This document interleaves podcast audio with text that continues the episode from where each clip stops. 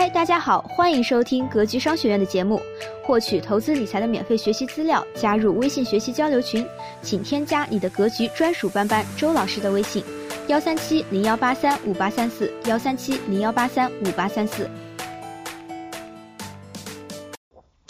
我们今天的这个主题有两个主题，各位，第一个是贸易战啊，贸易战；第二个就是商业模式。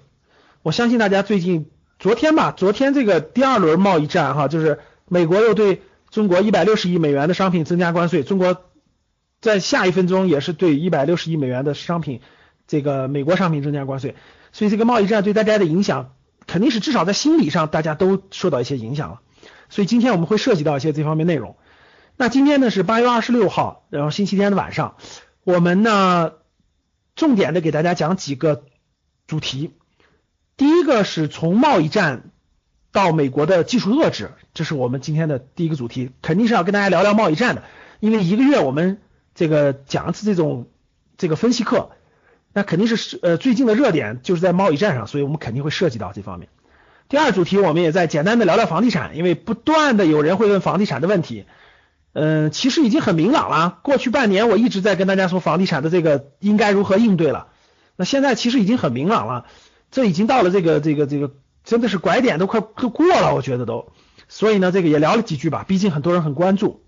第三个呢，就聊一聊了，这个有的人就会受贸易战的很大的影响，有的人就没有不不太受影响。这个涉及到了我你的你个人的商业模式。那很多人一听觉得商业模式都是企业相关的词是吧？其实不是，我们每个人在社会上的生存发展都是跟你的商业模式有关的。如果你真真正正有了商业模式思维的话，你你才会不用担心很多的问题，比如说贸易战这样问题对你的影响。那第四个呢，就是你的商业模式在决定了你未来的发展，这个是非常重要的。所以结合这些知识点，我们开始今天晚上的课程，让贸易战影响不了你的商业模式。现在我们整个教室里有四千一百五十五个人。那有四千一百五十五个人，我们跟四千多人一起在学习了哈。好了，那我们就正式开始了。第一个主题就是最近冒出来很多问题啊，就是很多人对这个贸易战冒出来很多这个多角度的各种各样的问题。我通过关于贸易战的几个核心的问题，给大家来解答我对贸易战的理解。我对贸易战的理解不能说是多么权威或多么标准，但是我希望能够借鉴。给你借鉴一个角度去理解贸易战。我相信贸易战的背景大家都知道了啊，贸易战的背景都知道了，美国挑起的，然后不仅面对中国，面对世界很多国家，呃，都在提高关税，都认为美国吃亏了，应该让美国赚更多的钱，所以呢，提出了这个关税政策。像最典型的欧洲，对吧？加拿大、墨西哥，呃，这个德国、中国，基本上都涉及到这。这方面的这个贸易冲突了。好，大家知道了这个背景，我就有几个问题跟大家交流。大家先回答我的第一个问题啊。最近这个媒体爆出来一种观点，包括网络上很多人有一种声音啊，就说这个为啥中国有贸易战了呢？都是因为你嘚瑟，都是因为你嘚瑟，你这个显摆，你这个厉害了嘛，对吧？所以你这个到处显摆。所以呢，有一种声音叫做是中国骄傲了。是中国骄傲了，是中国到处这个这个这个这个显摆，然后呢，这个这个引来的贸易战，有没有这种观点的？有，请打个一。没关系啊，没有对错，没有对错，有请打个一。说老师，你看这电影院演的是厉害了，中国是在各处都演的中国特别厉害，然所以就引来了这个这个这个这个这个别别国的嫉妒和羡慕、嫉妒、恨。所以就引来了贸易战。你看有打一的同学没关系啊，很正常。很多人现在这个网络上真的是这种观点是有的。那有没有跟他相悖的？就是第二种观点，说这个贸易战啊，它它它不是说你显摆它就能来的，它是肯定的，甚至是注定会发生的。只不过是发生在了二零一八年，只不过是发生在了特朗普时代。认为认为是二的，请打二。这两种观点是截然不同的，各位啊。没关系，打一也好，打二也罢，都没关系，因为你不会丢人，因为没有人能看到你那张脸，所以不要怕丢人，我们在学习嘛，不要怕丢人。好，很多人都打二的哈，说明大家理智上还是理智的，但是在网络上很多人是不理智的。这个问题呢，我们简单交流交流我的观点，很言简意赅，很明确。各位，贸易战不是中国显摆就能吸引来的，中国的这个显摆也好，是对自己有点这个所谓的。呃，服就是这个这个觉得特别牛了等等，其实主要是对内，各位，就是咱们对内部，咱们感觉好像好像有的媒体呀，或者有的这个声音传递出来，好像中国很厉害呀，等等等等，给大家飘飘然的感觉哈。其实各位，中国的媒体的声音对世界各国的影响还是非常非常有限的。这就是为什么西方各个国家的媒体总是批评中国的，总是批评中国的。中国的媒体特别想这个说点正常的声音和正确的声音，但是就是说不出去。其实吧，国内这些媒体，包括这个飘飘然各方面展现出来的，还真说实话，还真对世界所有这个人的影响还是很有限、很有限的。所以呢，其实都是国内我们感觉到好像有点这个了，其实其实对全球来说，我们还真没有那么嘚瑟，不是咱的嘚瑟就能引来贸易战的，各位，这是真是这个对。在国际上，这个这咱们的话语权还是没有那么大强大的，但是确实是中国的经济实力也强大了，中国各个方面都是世界老二的，这个是一个事实。但是中国想嘚瑟还没那么大能力，大家都认都都能看到你的嘚瑟，所以各位这点咱们澄清一下，贸易战的爆发不是由于中国的骄傲引来的，它是必然会出现的。但是没有人知道它会出现在二零一六年、一七年、一八年、一九年，还是二零年，还是二一年。但是它注定出现，它肯定出现。它出现的形式不一定是贸易战的形式，它可能是政治战，可能是威慑战，可能是各种战。各位，可能是各种各样的战。贸易战只是我们正好遇到了这种形式，各位，所以我们就。感觉这个好像贸易战就惊天霹雳的了。其实各位，当你理解了我后面将要问你的问题的时候，你甚至都会偷笑的。贸易战是最轻松的模式，可以说是最最最最最不严重的模式。所以咱们首先明白一点啊，贸易战但的出现是注定的和肯定的，只是它发生在了二零一八年和发生在了特朗普时期有一定的特殊性和偶然性。如果换成其他总统，那就不是今天这个状态了，有可能。所以这一点大家必须明白啊。所以这个什么战的形式，各位是注定要出现的。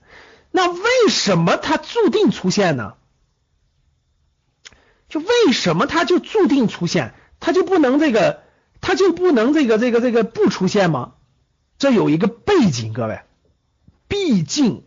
中国已经是世界第二大的经济体，第二大大国了。你无论如何，你也要开始挑战老大的位置了。这个大背景的博弈走的今天不可能一帆风顺了，各位。就是未来这个大国的博弈走到后面，不可能像过去三十年那么一帆风顺了，必然带来老大对你的一定的一定的压制。压制有各种各样的方法，贸易战可以说真的是一个还是比较轻的方方式呢。所以各位，未来这是中国将面对的不可就不可能缺少的一步，就人的成长当中必然面临着这这些磕磕绊绊和碰碰，所以它是注定发生的。各位，也就发生在这个阶段，这三五年内肯定要发生这些事儿，不是说中国嘚瑟来的，不是你中国想求都能求来的。这是必然发展到这个阶段所面临的很重要的一个大国博弈的问题啊，这一点我相信大家明白了。我说的这个第一点，第一个核心问题，通过这个我们引出很重要的第二点，我问大家一个问题啊，我问大家一个问题：假设美国总统不是特朗普，各位，我认为大家假设美国总统不是特朗普。假设美国今天的总统不是特朗普，是希拉里或者是另外一个人，我问大家是否会有今天的情况？一打一就认为老师，我认为不会有今天的情况，不会发生贸易战的，跟过去中美情况应该差不多。二同同样会有今天的情况，甚至可能更严重。打一还是打二？你选一还是二？少部分人选一，对吧？大部分人还是选二。其实大部分人对判断还是有点基础判断的啊。还是同样的，我说说我的观点。如果美国的总统不是特朗普，换其他一个人，我告诉各位，今天可能还真的没有贸易战，就今天可能真的没有贸易战，但是换来的可能比那还严重，可能比那还严重，这是非常典型的特征。分析和判断一下，对呀，为什么呢？对吧？为什么呢？各位，很多人就问问了一个问题，为什么呢？这里面我就给大家讲一个特，我就同时引出再引出一个问题，咱们把这两个问题一块儿回答，好吧？我问你们一点，特朗普是不是一个政治家？一，特朗普是一个政治家；二，特朗普不是一个政治家。你选哪个？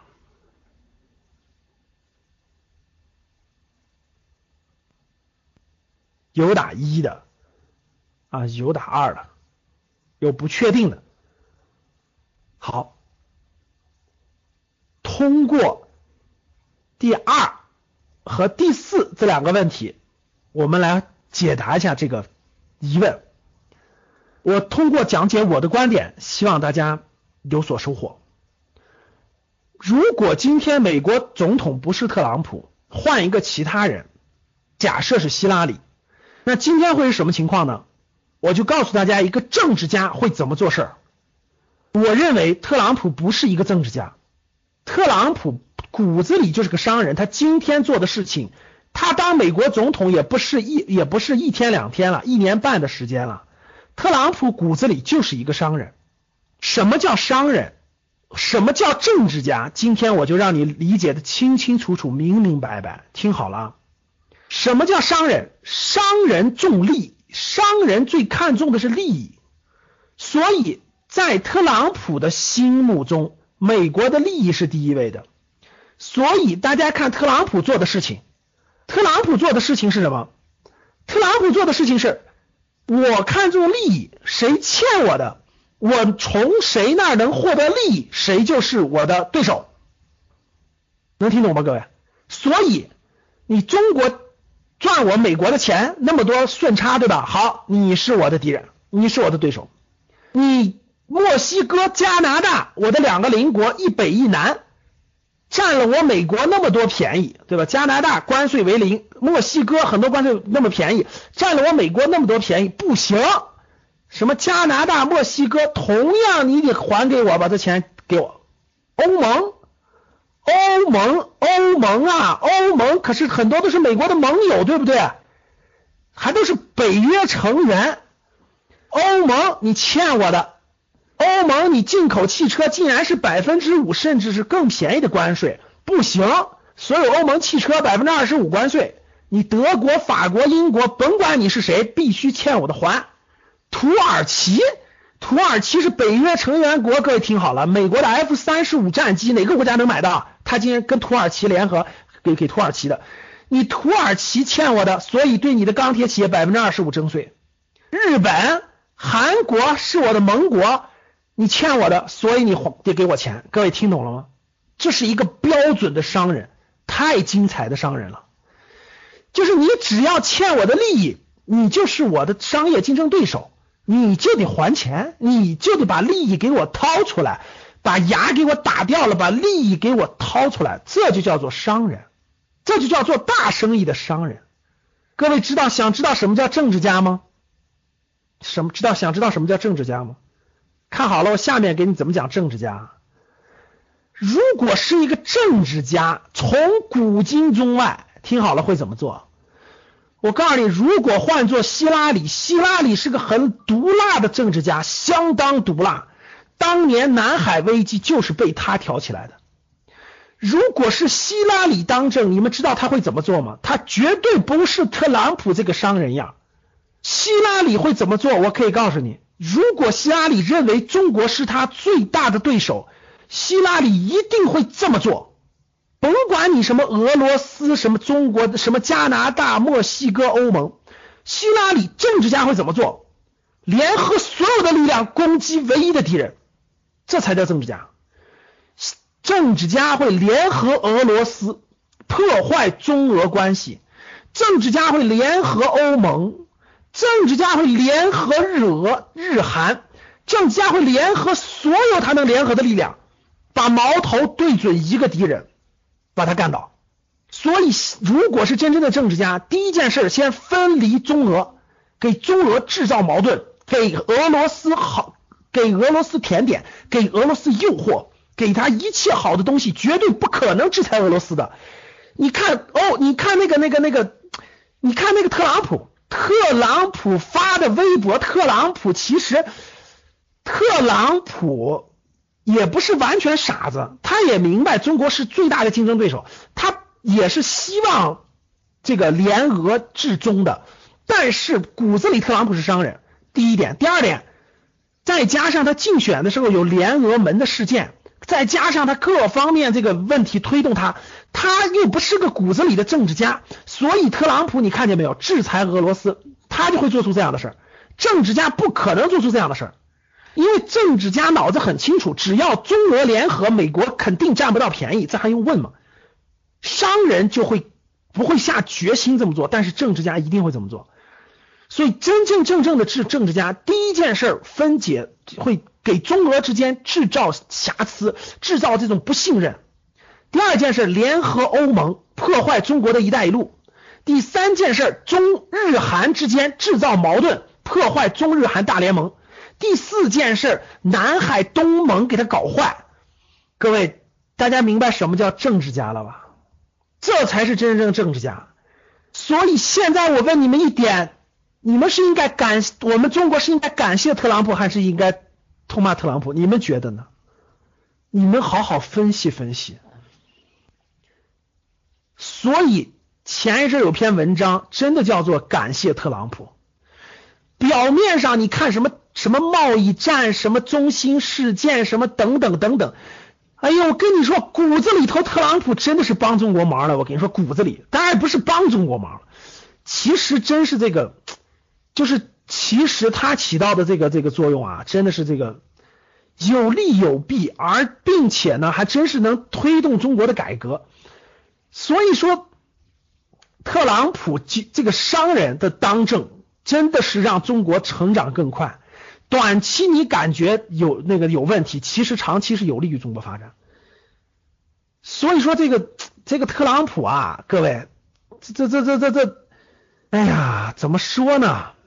不要，你也不用想的太那啥了。我告诉你，这真是没遇上大政治家。这美国要出个大政治家，中国可哪有今天这么逍遥？哪有今天这么贸易战算个啥？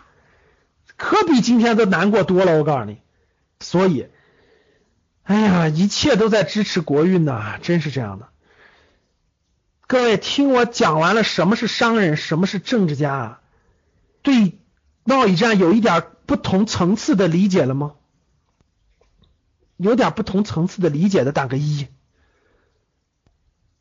所以啊，各位，跟商人打交道，相对来说，这其实还是好很多的，真的是这样的。这算是中国成长路上必经之路，也算是尽早的给中国很多方面都提了醒，很多方面都提前做了布局呀。所以各位，任何事物没有对错之分，没有好坏之分，只有如何把它拆解到对我有利、对敌无利的这个这个角度看问题就对了。听明白了吗，各位？我再重复一下。天下大事没有好坏与对错之分，只有转换角度，看到什么有利于我，什么不利于敌，有利的把它转化了，才能起到作用，而不是简单的哎呀呀，贸易战来了，贸易战来了，好恐怖，好恐怖。这样的话怎么做投资呢？怎么都把握住这个心态呢？所以，各位翻回头来说啊，把这个说完。作为根基是商人的特朗普来说，他骨子里不是政治家，所以今天面临的贸易战其实是对我们有很多角度上是有利的。只要我们能够借力打力，抓住趋势，抓住这些机会。大家想一想，特朗普得罪了一堆国家，我说的没错吧，各位？欧盟得罪了一堆，土耳其得罪了一堆，日俄得罪了一堆，现在日现在这日韩这都感觉跟美国这没有利益可得，所以特朗普帮了中国大忙了，在国际形势上，把日俄慢慢推向中国，把一带一路的欧洲的很多国家靠拉向中国的靠拢，土耳其靠拢俄国，然后呢让制裁俄罗斯，让中俄绑得更近。最近的新闻，各位，中国是不是派出了三千两百人去参加俄罗斯的大型军演、军事演习？以前没有过吧？是不是各位？所以，特朗普搞的全球性的贸易战，其实背后帮了中国很多忙。只要把握住这个机会，其实很多事反而带来了机遇，机遇真的是机遇反而来了。明白啥意思了吗？翻回头，真的是这样的。特朗普打击中兴事件，给中国提醒了核心技能是哪些地方，哪些地方有问题，哪些地方赶紧干，全提醒了。所以最后你翻回头看，作为商人的特朗普当政这些年，极有可能是中国面临转型时期的一个很好的一个提醒，很好的一个转机，真的是这样。那通过这个，我们说到第一个，如果。美国是一个其他政治家的话，那真是今天的面临的状况，真不是今天这个状况，各位，那比今天要棘手的多，各位，瞄着中国的房地产泡沫打，很快就让那你这个我告诉你就出金金融危机，所以这个这个真的是翻回头，我就还是回头从这个问题开始讲起，各位，所以各位，中国在未来五到十年，就是从二零一八年开始，我认为一直到二零二八年。这十年当中，将是中国面临着挑战最多的年份。大背景决定的，各位不是由于我们显摆决定的，是大背景决定的。中国作为世界挑战世界，不是中国挑战不挑战，是只要中国发展，必然发生发起挑战。就是就中国再友善、再和平崛起、再怎么怎么地，各位，那那毕竟是。是竞争关系，这地球就这么大，所以一这个这个这个作为老大的美国是绝对要各方面遏制中国的，这一点是不可，这一点各位不是说我们想不想做的问题，是美国最高层已经这么做了。最典型的各位不是贸易战，贸易战其实最典型的是美国国会通过的国防授权法案。美国最近通过的国防授权法案，其实众议院、参议院包括特朗普全部签字通过的法案，其实根本上已经确立了美国政府在未来很长一段时间，五到十年，它的重要政策就是遏制中国的发展。其实那个法案已经明确了，中国抗议了很多，但中国民中国其实是知道的，未来十年美国的核心一个重大政策是遏制中国的发展。这一点各位已经逃也逃不掉了，是不可能逃掉的，只能用更大的智慧去化解这个遏制，这个是不可能逃掉的，各位，这是中国成长当中三四十年成长，从一九七八年到二零一八年改革开放四十年成长当中的，应该说是非常重要的一个中年礼吧，这非常重要，就会发生在未来十年之间。与美国的摩擦是以贸易战开始的，但是未来的别的摩擦同样会出现，甚至有可能有些大的冲突。但是这个是中国成长当中必不可少的。各位，唐朝辉煌了三四百年的大唐盛世，你去看一看去，隔几十年还有点小仗打呢。所以在四十在成四十年和平发展之后，二零一八年到二零二八年。这个挑战是越来越严峻的，这个是避免不了了。各位，不要抱幻想，各位你不要抱幻想，说我们让步，我们吃软，我们给美国让步，这件后面就会越来越好，就没有贸易战了，就没有别的摩擦了。你不要白日做梦了，各位，这不可能的，只能用智慧，用智慧，用力量，用各种各样的形式去去竞争，真的是思想的竞争，实力的竞争，各种竞争的方式才能成真正成长起来，这是必不可少的。希望今天的分享能给您带来收获。好了，本期的分享就是这些。